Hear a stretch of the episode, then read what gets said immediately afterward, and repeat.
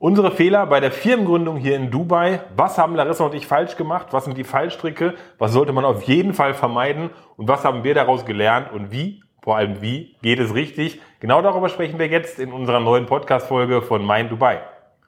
Okay, ja, was haben wir falsch gemacht? Vielleicht möchtest du anfangen. Was waren so unsere Fehler, als wir vor anderthalb Jahren hier ausgewandert sind und hier in Dubai eine, unsere erste Firma gegründet haben?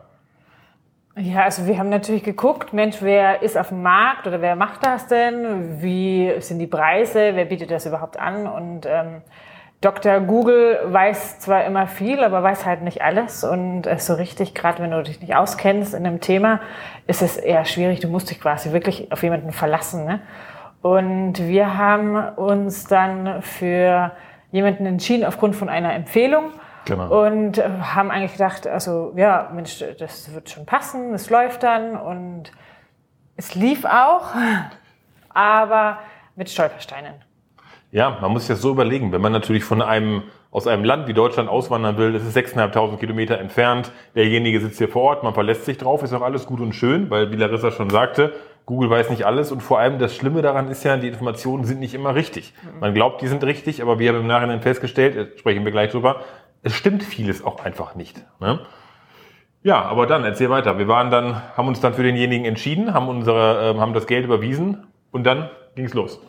Ja, genau. Also äh, das war auch ein Batzengeld, das muss ich auch dazu sagen. Ne? Also es war jetzt kein, keine günstige Sache, aber generell eben ist man froh, dass wenn man dann jemanden hat oder der, der einen quasi an die Hand nimmt und das alles für einen regelt. Und vor allem, wenn ein kompetenter Eindruck vermittelt wird, ähm, von den ähm, Firmengründungen und von den unterschiedlichen äh, äh, Firmengründungen, dann denkt man, okay, cool, jetzt hast du da jemanden und der macht einfach alles für einen. Ne? Ja. Und ich glaube, das war, das war jetzt kein Fehler, aber das war schon so, dass wir auch gar nicht mehr jetzt nachgehakt haben oder nachgeguckt haben, okay, was gibt's denn überhaupt für eine Möglichkeit? Weil, wie gesagt, es ist so viel an Informationen, so viel an falsche Informationen, so viel alte Informationen. Und ich glaube, genau das war das Problem. Also wir waren dann eine Woche, waren wir hier in Dubai mit dem Zweck da, dass wir quasi die Firma gründen und dass wir unsere Visa beantragen. Genau, also Firmengründung, um das vielleicht einmal kurz vorwegzunehmen, eine Firmengründung funktioniert auch vollkommen digital. Ne? Also das ist, man kann das vollkommen digital, man muss nicht nach Dubai oder in die VOE einreisen, um eine Firma zu gründen. Aber wenn man eine Aufenthaltsgenehmigung haben möchte, also wenn man ein Visum haben möchte, hier in Dubai oder generell in den UAE, dann muss man für den Medical Test, also für die Abgabe vom, für eine Blutuntersuchung wird gemacht, es wird einmal ein Iris-Scan gemacht, es wird ein Fingerabdrücke genommen und es wird einmal ein X-Ray genommen vom Oberkörper. Um diese Dinge zu tun und um den Prozess der Emirates ID und die ganze Beantragung und so weiter, Unterschriften vor Ort, das muss einfach vor Ort im Land gemacht werden. Wir haben uns darauf verlassen, derjenige sagte, eine Woche reicht. Ja, also eine Woche ja.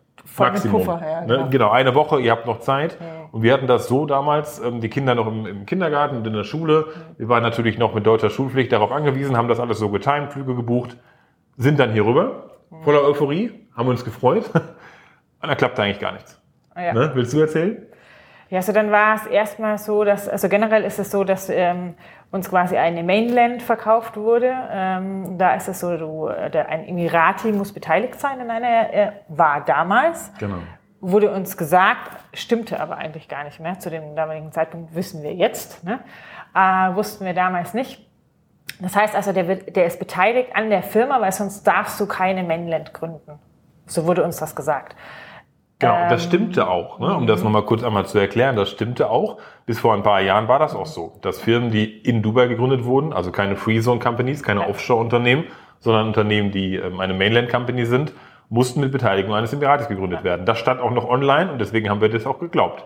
Zu dem Zeitpunkt, wo wir es aber machen wollten, gab es die Gesetzeslage gar nicht mehr und das heißt, es war überhaupt nicht nötig.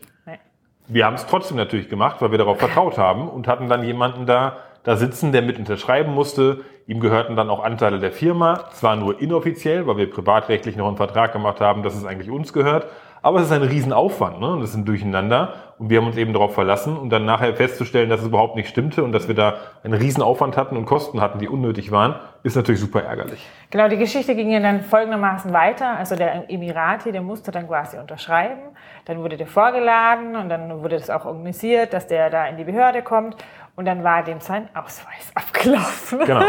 Was man ja nicht hätte vorher und, checken können. Ne? Genau, also die, die Agentur hat das halt nicht vorher geprüft oder hat vorher natürlich nicht gesagt, Mensch, okay, das und das sind Voraussetzungen, sondern wir sind dahin und dann ähm, hieß es ja, tut uns leid, der Emirati braucht, er braucht erst einen neuen Ausweis. Jetzt mussten wir also warten, bis dem sein Ausweis neu ausgestellt wurde und dann einen erneuten Termin vereinbaren. Das heißt also, aus diesen sieben Wochen, äh, sieben Tage war dann insgesamt, ich glaube, zwei Wochen. Also eine Woche mehr. Ne? Genau, also, genau. Und wir saßen dann hier und im Prinzip hieß es nur, ja, wir können nichts machen. Und dann mussten wir eben den, den Urlaub damals noch verlängern, was für uns natürlich nicht ganz so einfach war, weil es eben wegen der Schulpflicht, wir mussten uns rechtfertigen und es geht einfach um den Aufwand. Ne? Wir hatten mehr Kosten für die Hotels, wir mussten alles verlängern und das ist einfach super ärgerlich. Ne?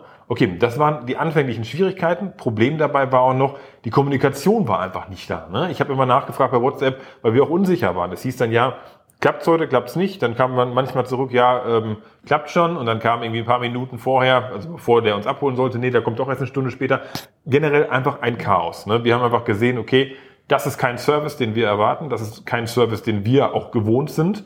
Und das ist nichts, wie man, wie man eigentlich eine Firmengründung aufbauen sollte.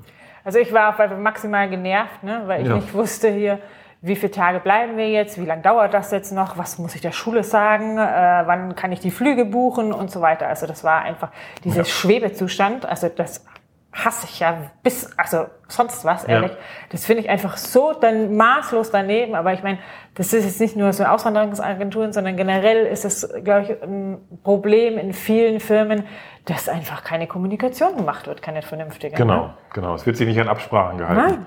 Und das war dann so, wir haben dann natürlich den, den Urlaub verlängert. Es waren, glaube ich, sechs oder sieben Tage, ich weiß nicht mehr genau, aber es war eigentlich die doppelte Zeit, die wir benötigt haben. Dann funktionierte das, dann haben wir auch die Firma gegründet und dann haben wir aber nach, nach einigen Monaten eigentlich gemerkt, dass das, was wir eigentlich tun wollten, das, was auch im Vorhinein kommuniziert war, also das, was wir machen wollten, mit der Lizenz gar nicht, gar nicht so ging. Teilweise ging, aber gar nicht allumfassend, wie wir uns das vorgestellt haben.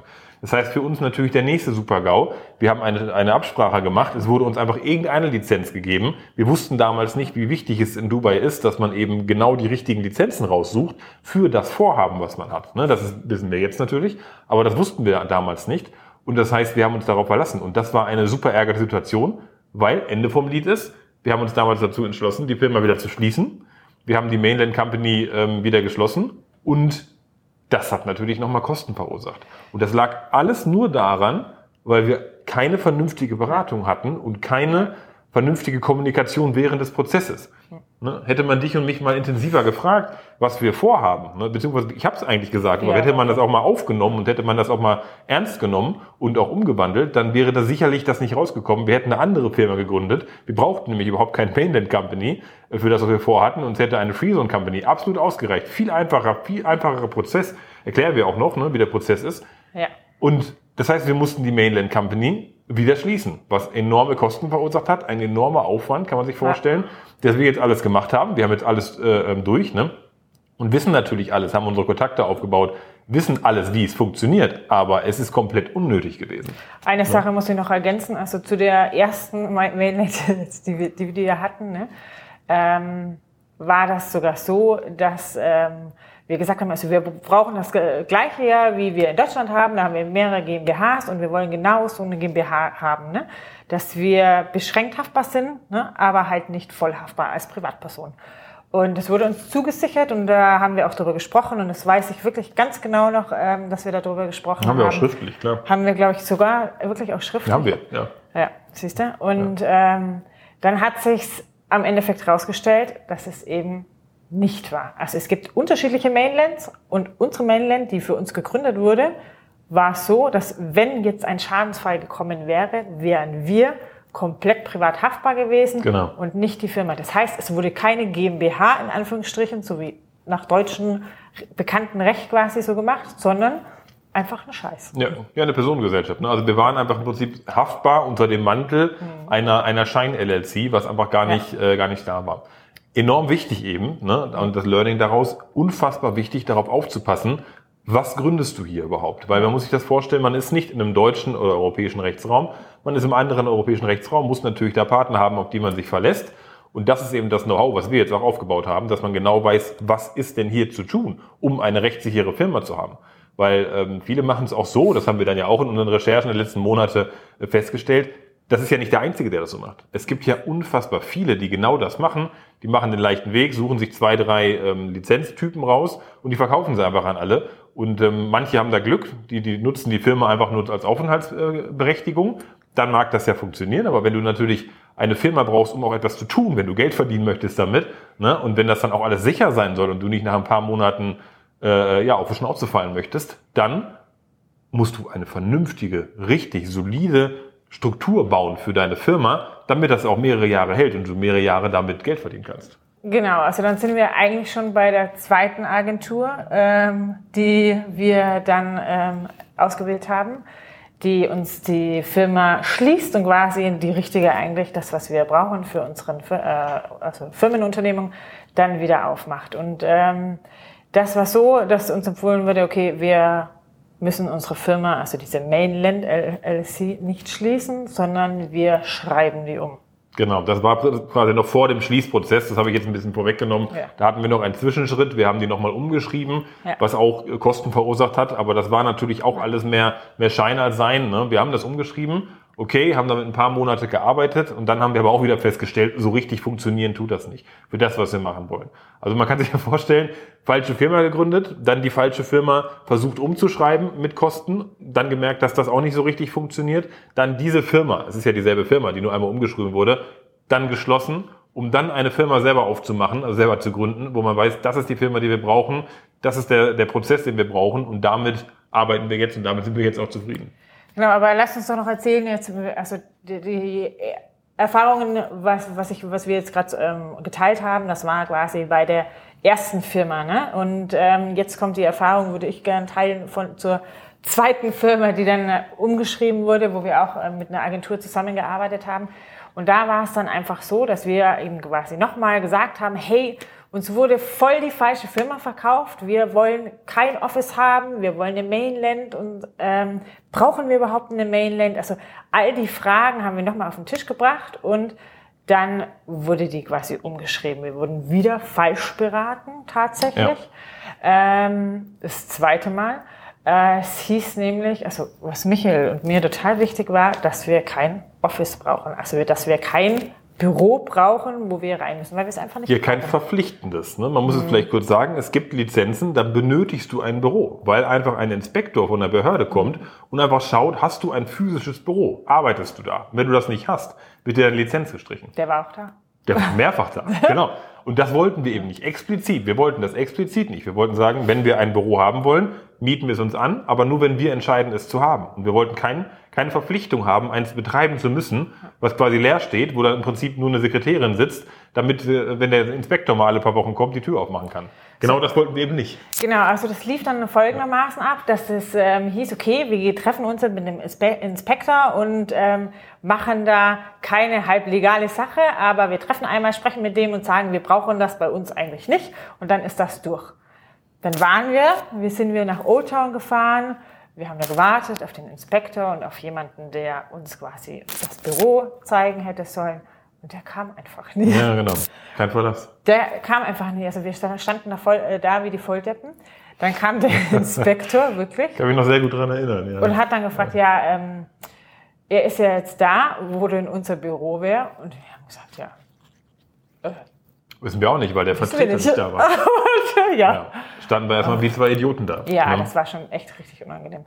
Es war auch äh, also total, einfach total dämlich, ne? Also, weil im Endeffekt das einfach so eine halb, halblegale Sache irgendwie war oder ja. hat das äh, den Anschein genommen. Äh, und jeder, der mich und Michael kennt, der weiß, wir würden nie irgendwie was illegal machen oder irgendwie Nein. so ums Eck oder hinten rum oder unten rum oder so.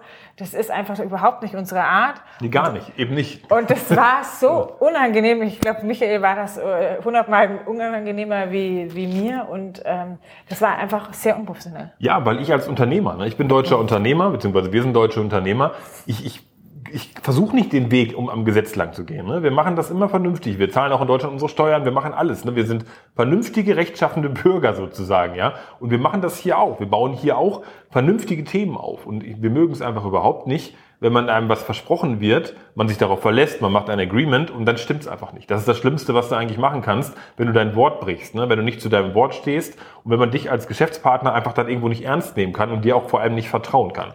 Und das ist uns eben mit dieser Agentur da Genau, also, zum zweiten Mal passiert. Genau, also die haben also gesagt, sie haben da ein Office, ein Sharing Office, was auch immer, ne, wo Mhm. wir herzeigen können, dass wir da auch hingehen können, dass da unser Name auch ist, dass das ne, also alles Hand und Fuß hat. Und das war einfach nicht da. Also es gab's, Ja. das gab es schlichtweg einfach nicht. Dann haben wir natürlich gesagt, hey krass, was ist, äh, ist das für eine Nummer? Ähm, also weil das einfach total unangenehm für uns war. Das war nicht nur unangenehm. Wir hatten noch 10.000 Dirham Strafe, die dann nicht zum Tragen kam. 10.000 Dirham sind ungefähr 2.500 Euro, weil der Inspektor da rausgefahren ist und er quasi sagte, okay, das ist ja wie ein Betrugsversuch. Ne? Es gibt es einfach nicht. Und er sagte dann, okay, weil die haben dann ein bisschen Spielraum, äh, vielleicht waren wir sympathisch, äh, hoffentlich, sagte er, wir lassen das für dieses Mal, aber wenn er nochmal rauskommt, dann muss vernünftiges Office da sein. Und deswegen haben wir diese 10.000 Dirham nicht gezahlt, aber das ist eigentlich so, ähm, wäre sogar mit einer Strafe verbunden gewesen. Und dann kam raus, ja, tut uns leid, aber in der Lizenz, die ihr jetzt habt, Ja. braucht ihr ein Office. Genau. Und da ist Larissa und mir eigentlich so ähm, äh, das sind mir die Gesichtszüge runtergefallen, wo wir gesagt haben, wollt ihr uns eigentlich veralbern?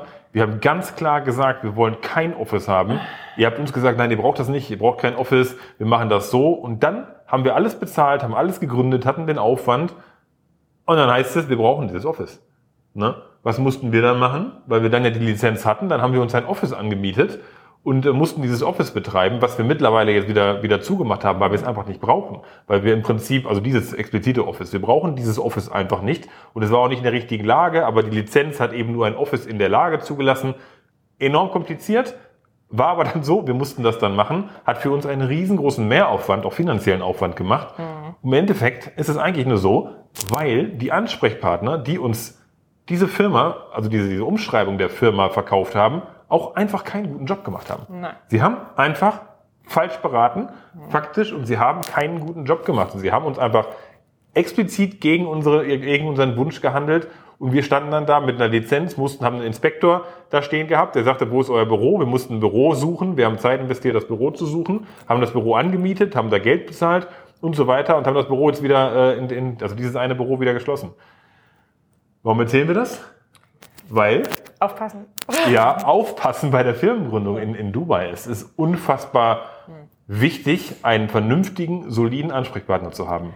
Ich glaube aber, weil uns das passiert ist, Ja. ähm, haben wir gesagt, das kann ja wohl nicht wahr sein. Also nochmal passiert uns das nicht. Und Genau. jetzt sind wir so reingefuchst oder Michael ist so deep in dem Thema drin auf alle Ja. Fälle, dass sicher niemand mehr hier in Dubai, um Dubai und um Dubai herum uns irgendwas über irgendeinen scheiß Firmengründung erzählen kann. Wir Nein. wissen ganz genau, braucht man eine Freesau, braucht man keine, äh, braucht Genau. man keine Mainland-Vorteile, Nachteile und so weiter. Wo gründet man die auch und wo Genau. ist es verlässlich? Auch das ist so eine Sache. Ne? Ja.